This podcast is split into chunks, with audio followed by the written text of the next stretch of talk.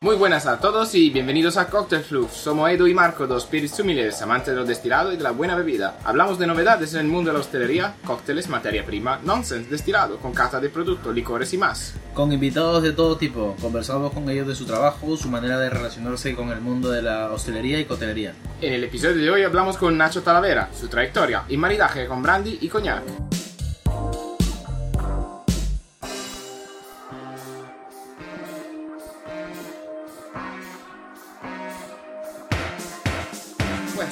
Bienvenidos a todos Buenas, a otro episodio. Buenas, buenas tardes, buenos días, buenas mañanas a todos. A qué hora, la hora que sea que nos que escuchan. Y empezamos ya presentando a nuestro invitado. Antes, antes Marco te quería comentar, quería hablar un poco como dar una información. Era, ha llegado a nosotros para dar eh, divulgación al, al concurso que hay, al Ministerio de Oaxaca, que ha empezado justo este mes de julio. Las inscripciones para el que quiera apuntarse a este concurso, que el premio es muy bueno, que es un viaje A México. y guiado a México. Una semana. una semana.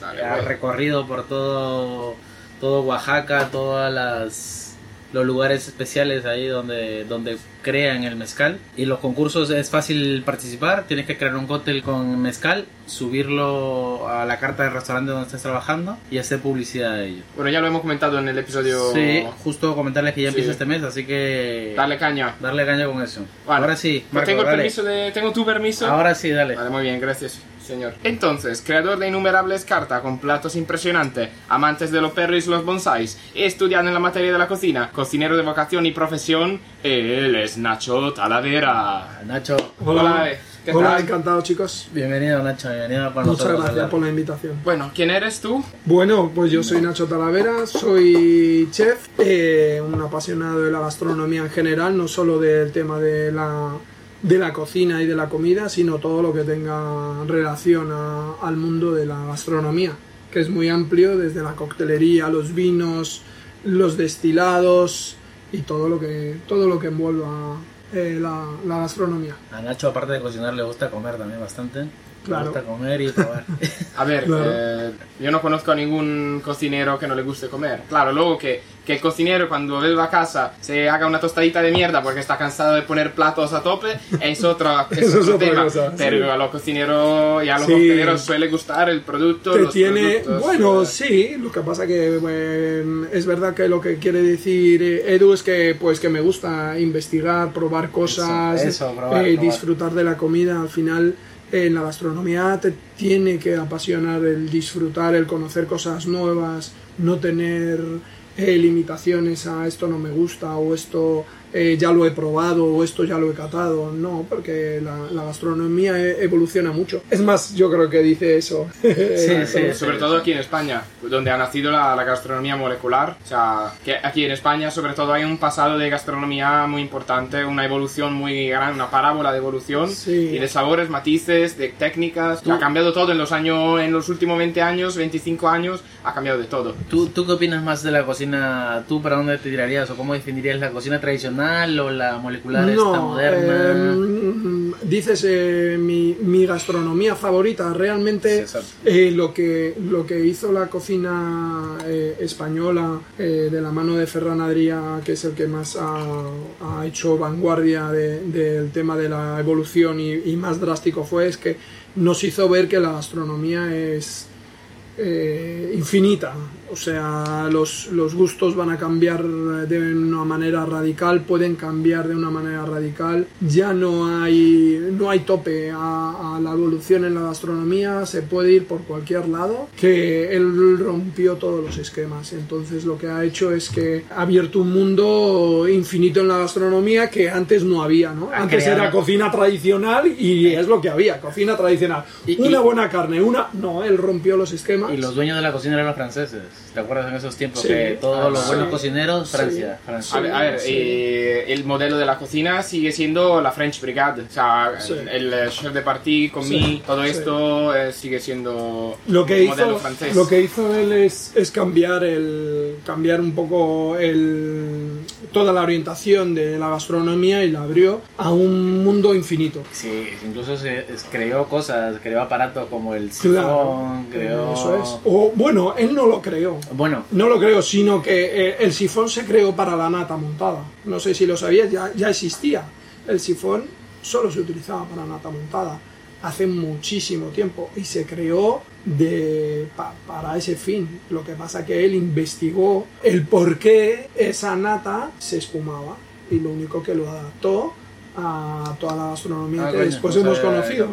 Lo único que lo adaptó. Pero ese sifón no está creado para Ferran Adrià, sino que o él... sea que ya venía de antes, ya entonces. Sí, sí, sí, pero era un ingeniero, o sea, en ese sentido. No, no, Eso no, pero es. trabajaba. eh, no, Eh, en los documentales, esto que ha salido, bueno, yo que he visto, no sé qué Sí, tanto, o sea, verdad, que trabajaba con mucho gente de diferente, con ingenieros, arquitectos. Eh, cierto es que lu- luego ya, pero eso ya son una evaluación un poquito ya más pro, ya mucho más introducida, eh, ya más evolucionada, digamos, en eh, años después, cuando ya eh, se dio cuenta que podía investigar en nuevas maquinarias, podía mejorar maquinarias que ya existían. Y, y así como el sifón, muchas otras cosas. Me imagino que la cocción a baja temperatura. Bueno, eh, la, la baja temperatura... ¿Te gusta a ti mucho, Nacho? Sí, a mí me gusta cosa? mucho, pero la, la baja temperatura... La baja temperatura Sí. es un sistema de cocción, digamos, ahora eh, adaptada a nuestros tiempos, pero la cocina a baja temperatura se hace siglos y siglos y por miles de años. De hecho, se encuentra todavía eh, gente arqueológicamente que encuentran eh, zonas donde se cocían y se hacían eh, animales enteros hechos en brasas a baja temperatura. Baja temperatura era enterrándolos, tipo como la cocina peruana o... Como el mezcal. La, el mezcal a nivel La- ancestral se co- cocina la piña bajo tierra en horno de Eso piedra. es, la cochinita pibil. ¿Cuánto eso tiene cientos de años? ¿Cómo se hace? A baja temperatura. Se entierra a baja temperatura en un horno a bajo tierra. Eso es cocina a baja temperatura, despacito, hasta que queda blando. Pero ¿cómo se ha adaptado? Se ha adaptado ahora con la maquinaria actual. Que ya no necesitas un Pero lugar, no, una pero no, no es un invento en sí, no es un invento en sí, es una adaptación a que no vas a hacer un agujero en tu local para, para, meter, para meter un cerdito. Saca la pala. Claro, eh, sino que se adapta. eh, vamos a ver cómo hacen la cochinita pibi. Pues eh, están 12 horas a 70 grados. Pues voy a adaptarlo igual. Y entonces es verdad que invento maquinaria como los runner para que esa temperatura o eh, ese, ese el líquido donde lo tengo que meter esté constante sin movimiento a 70 grados. Y que no haya desperdicio tampoco de líquidos adentro del- de la carne en sí. Eso es, O sea, eso que, es. que su propio jugo se quede. Eso es. sí, sí. Ahí, ya- ahí ya usas antes la, la envasada, la envasadora al vacío, luego es. ya es una unión de diferentes máquinas para Eso es, eso. pero es una adaptación a la cocina. Pero al final, la baja temperatura, eh, también eh, lo que se decía en los cocineros, hay al chup chup en la, en la cocina, ahí despacito, que no te hierva muy rápido, que haga, ¿sabes? Despa- chup, chup, chup, chup. Entonces es un tiempo muy largo, pero una temperatura más bajo eh, posible. Claro. Cerca de los 100, pero sin que te pases. Pues al final no deja de ser una baja temperatura. Ahora mismo la baja temperatura creas productos perfectos porque no tiene la baja temperatura lo que te hace es que evita que salgan jugos de los productos. Por ejemplo, si yo meto una, una pieza de carne eh, y le hago un proceso largo a baja temperatura, eh, lo que eh, estoy provocando es que no pierda los jugos, porque a partir de 90 grados, 95 grados, 100 grados, ahí empiezan a echar los jugos. Pero si yo le acerco a 65 grados, evito que salgan los jugos del, del producto, se queden ese mismo, en el mismo producto y entonces cuando tú lo estás cocinando así y luego lo pruebas, notas esa jugosidad. Esa jugosidad no, no está perdida por ahí. En un horno, dentro- por mucha temperatura que lo hagas, se te está o, secando. o evaporación, ¿no? O evaporación, efectivamente. Por eso cuando haces unas cocciones largas y te pasas, el producto se te queda eh, seco o pajizo. ¿Por qué? Porque le has sacado demasiado.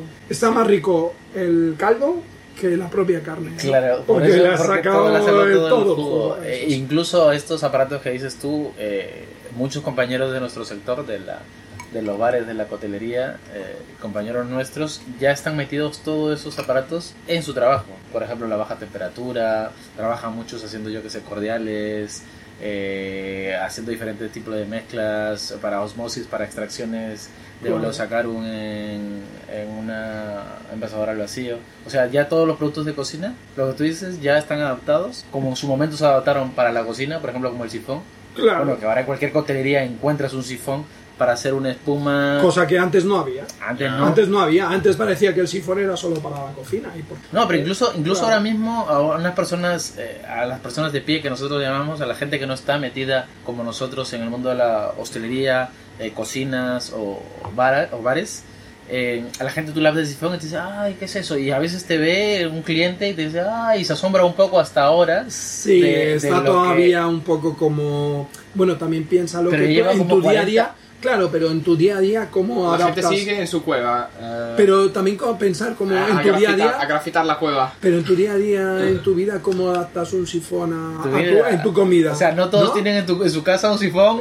Claro, ¿Cómo, y... que no lo, cómo que no lo tienes tú? Bueno, yo sí, pero no lo... Ah, No, y no- voy a desayunarme lo que sea y me voy a una espuma, pues te- se, se hace un poco raro, ¿no? Claro, eh, por eso ahora mismo, yo, yo empezaba mientras hablabas lo que tú decías de cómo adaptar aparatos a la cocina y luego esos mismos aparatos que ya están especializados en la cocina, meterlos en la coctelería, ¿sabes? Sí. Y sacarle ese provecho, extracciones a frutas, extracciones Sí. a productos y sacar cosas nuevas, ¿sabes? Claro, porque al final en, en- en un restaurante no deja ser un compañero tuyo el, el coctelero que ve que puede sacarle partido en, pues a lo mejor en sacarle eh, provecho en las frutas a baja temperatura o una extracción de verdura o, una unión o un maridaje o E, e incluso hace un par de semanas estuvimos con Nacho, estuvimos en, una distribuidora que está por Sol y nos mostraban una máquina que se parecía mucho a la envasadora al vacío, que lo que hacía era eh, maceraciones en 5 minutos, sí. eran inyección, inyección Bueno, no, era, era como un efecto de osmosis. de osmosis, ¿no? Eh, como por golpe. Extrae, vuelve, extrae, O sea, vuelve sí, pero nos cinco explicaba- veces. nos Respira, explica- respira. Explicaban unas maceraciones que yo que sé, cuando pones una maceración de 24 horas de pieles de limón o café, Mm. En eso, pues en 5 minutos de entrada y salida, pum, lo tienes. O sea, cosas chulas que, que traen ahora mismo. Sí. A ver, eso se puede hacer con una máquina al vacío simplemente dándole cinco veces un proceso a 100%, me imagino, ¿no? Eh, no, porque esa ya eh, adapta y hace la, la osmosis eh, directamente. Esa ya es diferente. Esa ya te, te hace eh, dentro de la misma máquina, te, te para, introduce, para, introduce. Sí, esta máquina es, es diferente. Está adaptada ya para eso. Incluso me decían que era la primera que había llegado a España. De, sí. de Italia, de tu país, Marco. Todo de tu país. Todo de mi país. Al final. Es que los italianos, los italianos. sea, tienen la mano, la mano La metida. mano metida. Los italianos son los que, haciendo un hincapié nada más, por meterme con los italianos, son los creadores del estilo y nombre de café y no producen ni un Ni un grano. de- Ni un grano, claro, Los ni un grano sale de italianos. Italia y, y- y todo el mundo conoce el famoso café italiano, ¿no? Sí, sí, sí. Eh, son estas cosas que Pues eso, un pues era, era una máquina que había llegado recién de Italia y estaba muy chula. Incluso queríamos, teníamos que ir a probarla, ¿no, Nacho? Sí, hay que ir a probarlo y a. ¿Te vas a Italia? ¿Te vas a. Italia a probarlo? No, no, no, me queríamos- invitas? Tenemos un proveedor aquí que Un va- aquí que, que, no, que Nacho iba a llevar un salmoncito Eso es. al vacío Porque en la una- cocina se puede hacer, pues no es igual que está diciendo que es el enfoque es para la coctelería, ¿no? Mm, tampoco sabemos si el invento se ha hecho para la cocina o se ha hecho para la coctelería. Yo tampoco lo sé todavía. Pero es verdad que lo mismo lo puedes hacer si pones eh, salmón con una pimienta de Jamaica Claro. y una rodaja de limón dentro de la bolsa al vacío. Lo que te hace es que en vez de tener ese pescado eh, un día, o sea, 24 horas o 48 horas cogiendo ese aroma, en 5 minutos le vas a aportar toda esa pimienta de Jamaica y toda esa rodaja de limón rápidamente al salmón. O sea, Claro, que el proveedor no te ha traído el salmón ayer porque No. se ha liado y tú estás jodido porque no tienes 24 horas para macerarlo, te lo Eso trae, es. pim pum pam, por la Exacto. mañana y por la tarde ya tienes el Exacto. salmón listo. Por ejemplo, cuando vimos la máquina, yo pensé una bolsa al vacío con ginebra y café y Nacho lo que vio fue un salmón con... Eso es, claro, cada uno. Cada uno, cada uno con su enfermedad. Fue así, cada uno vio... para Lo que pasa lado, que, ¿sabes? claro, las co- mm, lo, lo que, lo que lo bueno que consigue esa máquina es que ahora que lo queremos todo ya y corriendo, pues en 5 minutos lo tienes, la tienes, prueba. ya. De la otra manera, tienes que estar probando eh, 24 horas, que a lo mejor lo ideal son 20 horas, pero te tienes que esperar otras 20 horas después para levantar- volver a o Tienes que probarlo. levantarte en el medio, que no te pones una alarma a las 5 para ir al local, Eso para es. abrirlo. Eh, o eso es, eso es, pones una persona de producción, Exacto. lo hace, entonces al final... eh, metes eh, una cama aquí en, la, en el, en el back office a dormir. Imagínate el Levántate a las tiempo- 5 para quitarlo, ¿eh? Imagínate el tiempo de producción que te quita esa máquina. Más, más del tiempo. Tiempo, gente, personal pagado, personal que esté ahí pendiente. y A ver, tampoco, a ver, esa máquina no pone Costará cócteles, ¿eh? No, no, no, no te pone a hacer huevos revueltos, no, ¿eh? tiene un botón, creo que sale Eh, los vasos ahí acongelados Sale, y con la mezcla. sale- el brazo mecánico para saltear. y Espérate todo, como vamos, Nacho, con el tiempo ya. Dentro de no- nada, algo, dentro de algo nada. ya he visto por ahí. Hostia, un robotcito así que. Un robot que hacía shake. un robot que hacía shake. pero ah, fuera de coña, yo he visto una máquina que hace cócteles. Luego, a ver, cómo los hace es eh, mezclando lo que tú le digas con las recetas, pero hace cócteles de, de licores y destilados. No, no tiene la, la capacidad de elaborar cordiales y elaborar producciones. Eso sigue siendo nuestro, nuestro objetivo. Sí. Luego, que, haga, que haya una Que máquina en el futuro que, sí. mezcla, que mezcle todo, Eso es. esto Eso, por ejemplo- mi mano. Por ejemplo, mira, ya que estás mencionando el lugar que fuimos, había una máquina muy chula que me pareció. O sea, nuestro trabajo es servir, ¿no? Servir eh, tanto vino como destilados. En la máquina esta que vimos, eh, habían diferentes tipos de vinos. Pagabas con una tarjeta, metías, pum, ponías tu copa, salía fresquita la bebida, la que Perfecto. cogías y pum, te servía. O sea, cosas. Imagínate eso adaptarlo a Es Por una ejemplo, herramienta que a futuro se puede. En la Sí, cocina, hablando de la Pero cocina, se va a quitar el, el- la- el factor humano. Alguien tiene que rellenar esa máquina. Ay, ya os enseñaré luego después que eh, el otro día me sorprendió ver una máquina para los hoteles que hace las tortillas francesas solas. Un Joder. robot que hace la tortilla. Lo único que le tienes que introducir tú es la combinación que quieres en esa tortilla. Huevo. Tienes que ponerle... No, no, no, no, no, el huevo lo coge él, todo lo No coge él. Lo único Se va- que... se va a la compra, tú lo- lo, lo único que le tienes que meter en, en un, en un bol que él va a coger es si lo quieres con queso, con jamón, con Cebollino, tomate, con cebollino. Tú se lo introduces en el bol y el robot te lo coge y re- realmente la hace increíble y sorprendente. Oh, Y la hace perfecta. Aseguro, sin duda, sin duda, no hay el error humano. Bueno, eh, seguimos con eh, una cata de brandy, como prometido, y prom- un maridaje. O sea, estamos en un sitio aquí recomendado por Nacho, donde... Donde vamos a Sí. catar el Carlos I. Carlos I amontillado como para el brandy de Jerez y para el coñac, Un Courvoisier Courvoisier, VSOP. VSOP. No es VS, sino VSOP. Ok. ¿Para qué, a qué, sabe, a qué significa VSOP? Very Special All Pale. Very Special Old Pale. Mira que he estudiado este.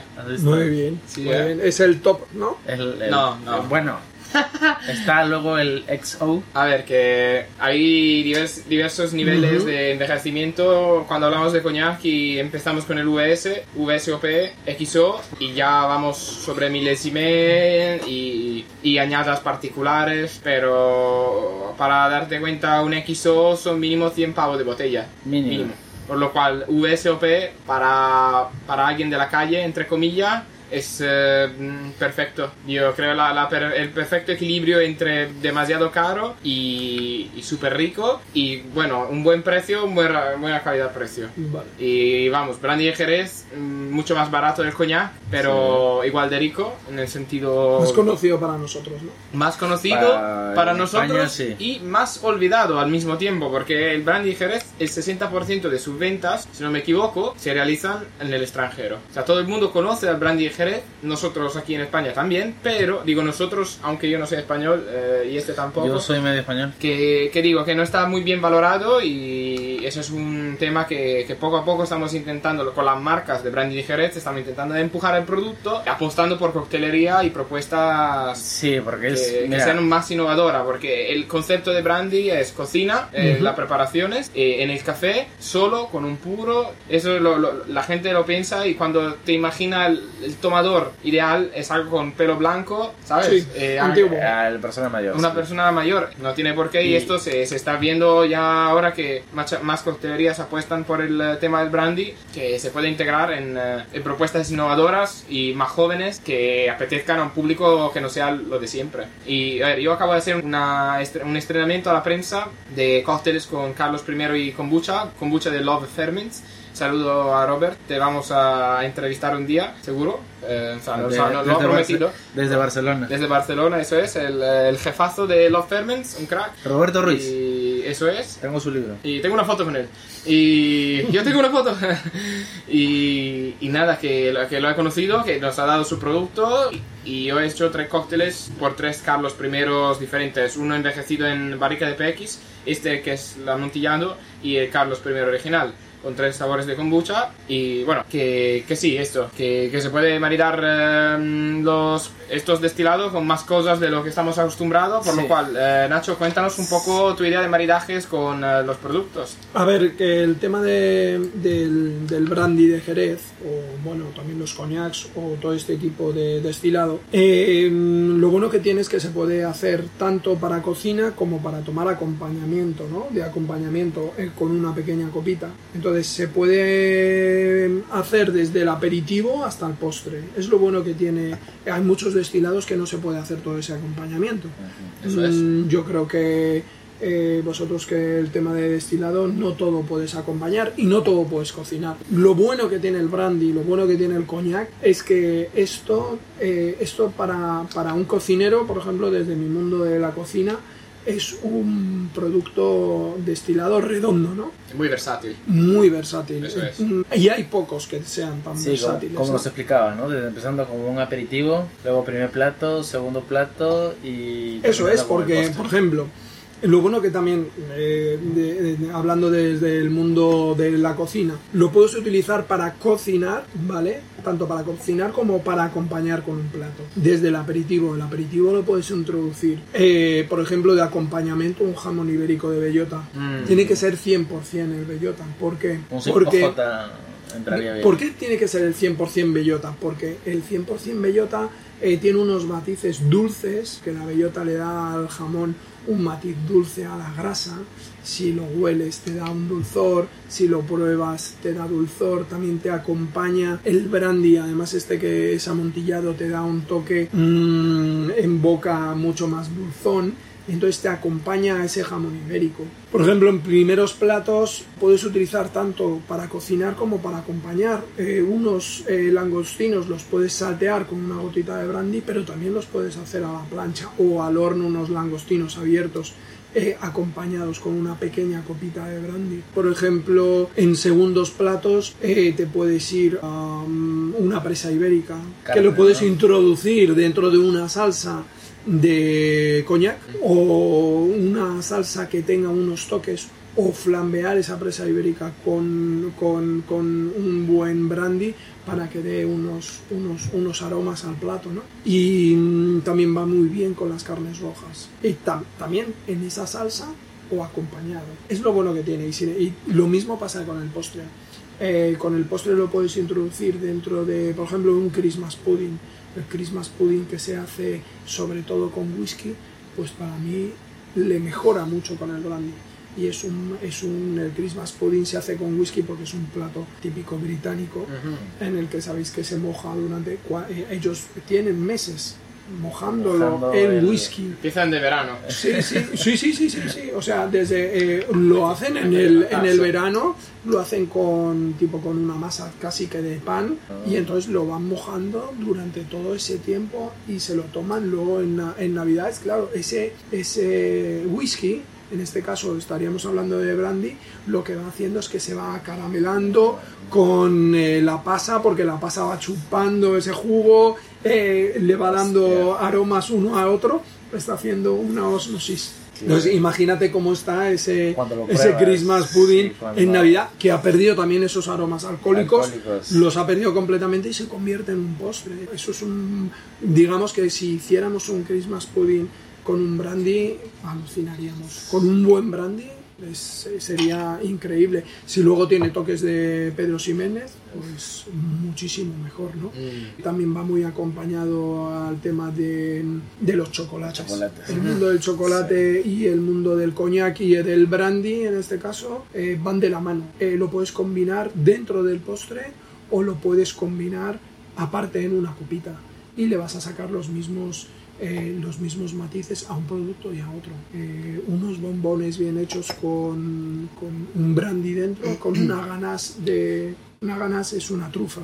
Ganache, ¿Vale? sí. Sí, ganache es una trufa que introduces dentro de los bombones. Si lo aromatizas con un brandy, queda espectacular. Y algo más arriesgado, que no es tampoco muy arriesgado, pero que puede ir muy bien y va muy bien. Por ejemplo, un tiramisú. Mm, eres italiano, sí, un, claro. un tiramisú empapado con Pedro brandy. Jiménez, eh, brandy Pedro Jiménez. sí, Es perfecto. Claro que como estamos en un mundo más moderno, mucha gente tradicional va a decir, ah, es una locura y tal y cual. No, pero es- no, no, es una pero locura. nosotros que somos eh, gente que nos gusta divertirte, pues ¿por qué no vas a introducirle un, ¿Por un qué no brandy? ¿no? A, a- a ese al, al empapado, al, al bizcocho de, de un tiramisú.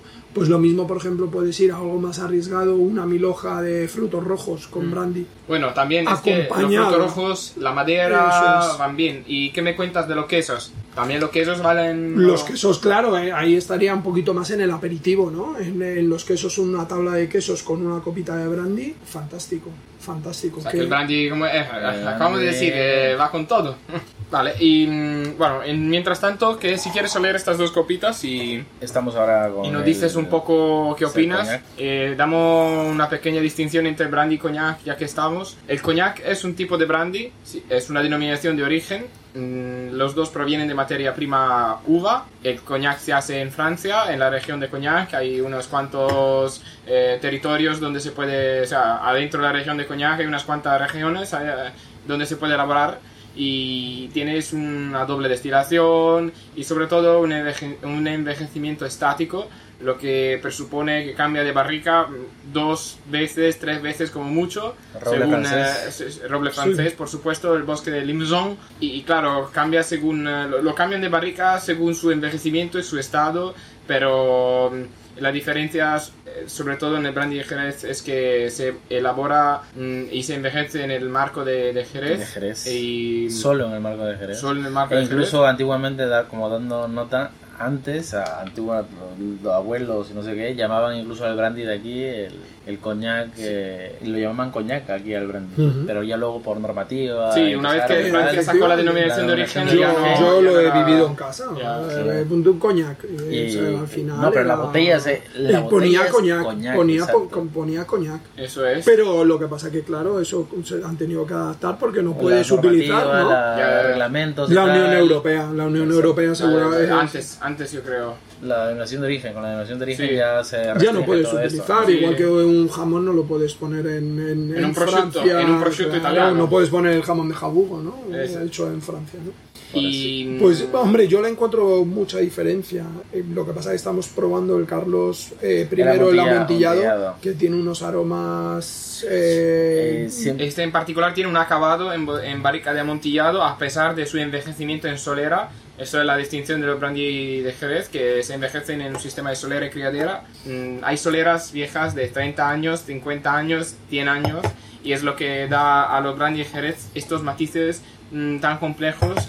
Es porque ahí en esa barrica todavía siguen habiendo por lo menos una gota de, De ese brandy ese- de viejo de 100 años y la barrica en sí contuvo a lo mejor vino amontillado por otros 15, 20e años. O sea que mm, estamos hablando de un envejecimiento Yo, diferente. mira, yo Sí, por ejemplo, ahora, ahora haciéndole la cata eh, olfativa al coñac y al, bra- al brandy, pues le saco diferentes matices. Sin emba- eh, por ejemplo, el coñac le saco mucho más el aroma a, a piñas, a melocotón, a tipo Mm, También a, prima. manzana, a manzana. Fruta blanca, materia prima. Eso o sea, es la, la uva en mucho sí. más fresca. Sin La- embargo, la entrada, por sin ejemplo, de- embargo al, al, al brandy me da mucho más eh, matices, más a pasa, a ciruela pasa, Es un poco, a iba a decir, orejones, la, la entrada es un a poco más dátiles. dulce, la entrada es un poco más dulce y el final eh, siempre se eh, perdura con el amontillado esta de... Son gustos Es, muy es más, diferentes. es más seco el, el coñac, en mi opinión. Pero viéndolo Sí, con el Carlos. I original, el, en el amontillado en el color es un poco más oscuro el amontillado. Mm, Tiene sí. el color un poco más fuerte que, Sí. que el clásico. A ver, el coñac es como- sí, más seco en boca, es un, Sin embargo, tiene un cuerpo en los- diferente.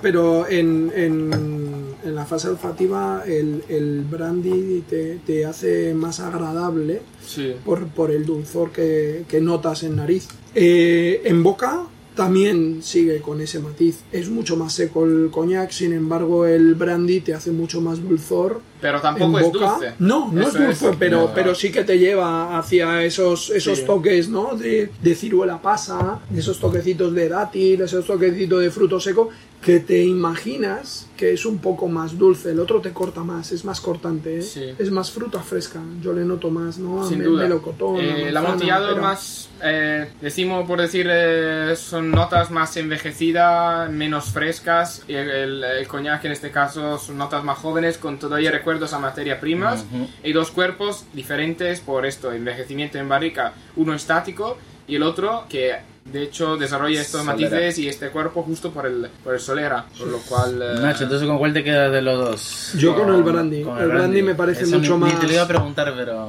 No, pero, pero eh, se lo has preguntado. No, eh, pero pero eh, no quiero entrar en, en porque es eh, brandy, porque sí y, y ya está, no que estamos hablando del brandy, sino porque me parece que es mucho más eh, adaptativo a, a todo el gusto desde el principio hasta el final en una comida, ¿no? Y también eh, creo que le va a dar mucho más matices a la comida que vayas a cocinar con este, con este eh, destilado. Este destilado te va a dar un sabor a la comida eh, mucho más complejo que, que el coñac en este caso, que no es ni- en ningún momento mal producto, pero si me dices con cuál cocinaría a mismo precio uno u otro, yo me decanto completamente con el Carlos I para, para cocinar y para acompañar la comida. A ver, que también el precio, es eso lo que comentas tú. El coñac no se suele utilizar mucho para la comida porque en esta botella te vale 50 euros, esta botella te vale la mitad. Sí. Luego, que, que los dos eh, sean muy válidos, sí, pero a nivel de presupuesto y a nivel de escandallo de cocina, también eh, juega, juega una parte, que el coñac eh, se, se- también en cócteles se- no se suele echar mucho, a no ser que tú seas Remy Savage y que tiene el apoyo de Casa Martel, que te empuje, te dé todo su producto muy guay, y ahí sí que... Pero que- si, si estuviéramos hablando que tienes las dos botellas ya compradas en casa y quieres cocinar, Ah, hostia, o quieres probar una u otra, o quieres combinar con la comida, en cata ciegas completamente eliges antes el Carlos I que el, que el coñac. Sí, a ver, por, por intensidad de olor, sin duda. Por, Eso es, por por intensidad matices, de aromas por y matices matices. que sí. te va a dar a esa, a esa comida. También depende de, de, de que vas a cocinar, obviamente, pero, pero sí. eh, No, y cocinaría incluso como acompañamiento. ¿no? En un postre, por ejemplo, me parece que es mucho más divertido el Carlos I en este caso. Sí, con una tarta de queso, no sé, a mí, por ejemplo, eh, a mí me, yo soy muy fan de la tarta de queso y encuentro que este, el cuerpo del Carlos I mm, va a limpiar ese sabor, el, queso, te va a dejar la boca más... eh, te quita el, em- el, em- el empalagoso del queso, eh, funciona muy bien, sin duda. También la grapa, ¿eh? La grapa, la grapa funciona muy bien con el queso, ¿eh? Apuntaros, Lo, apuntar. apuntará- lo, lo apuntaremos. Sí, sí. Pues muy bien, ha llegado el momento más triste. eh, Gracias a ti, Nachos. eh, nos despedimos.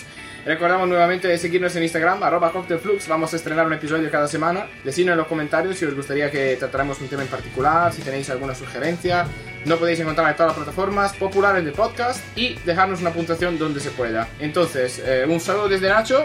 Un saludo a todos y nada, muchas gracias por la invitación. Puedes enco- pueden encontrarte en Instagram en algún sitio. ¿Tienes Instagram?